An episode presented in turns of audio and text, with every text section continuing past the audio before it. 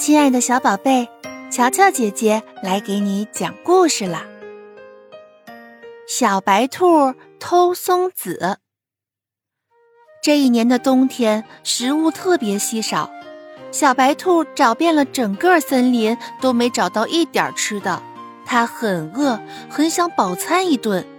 就在这时，它看见邻居小松鼠家门口堆着一堆松子儿。他馋的嘴巴吧嗒吧嗒的，脚不由自主地向前迈了一步。突然，咚的一声，他被吓了一跳，停下脚步，静静地听，声音又不见了。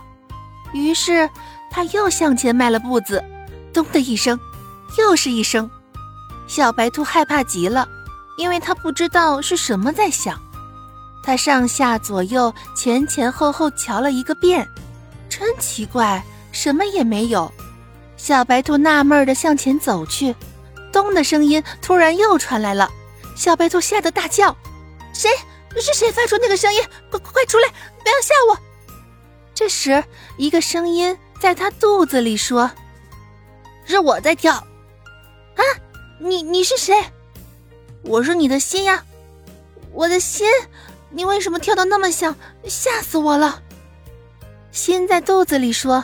我也不想跳得这么厉害，可是我害怕，我从来没经历过偷盗，我觉得太紧张，太羞愧了。小兔子听了自己的心声，脸红了。不管前面的食物多么诱惑，它也迈不开脚步，因为它的心在告诉他，那是偷盗，是可耻的行为。虽然小兔子已经饿得不行了，但是它的内心还在挣扎。因为他非常明白，偷盗的行为是不对的，是不被允许的。小朋友，这个故事告诉我们，不管自己的情况多么糟糕，都不能做类似偷盗这种可耻的事情。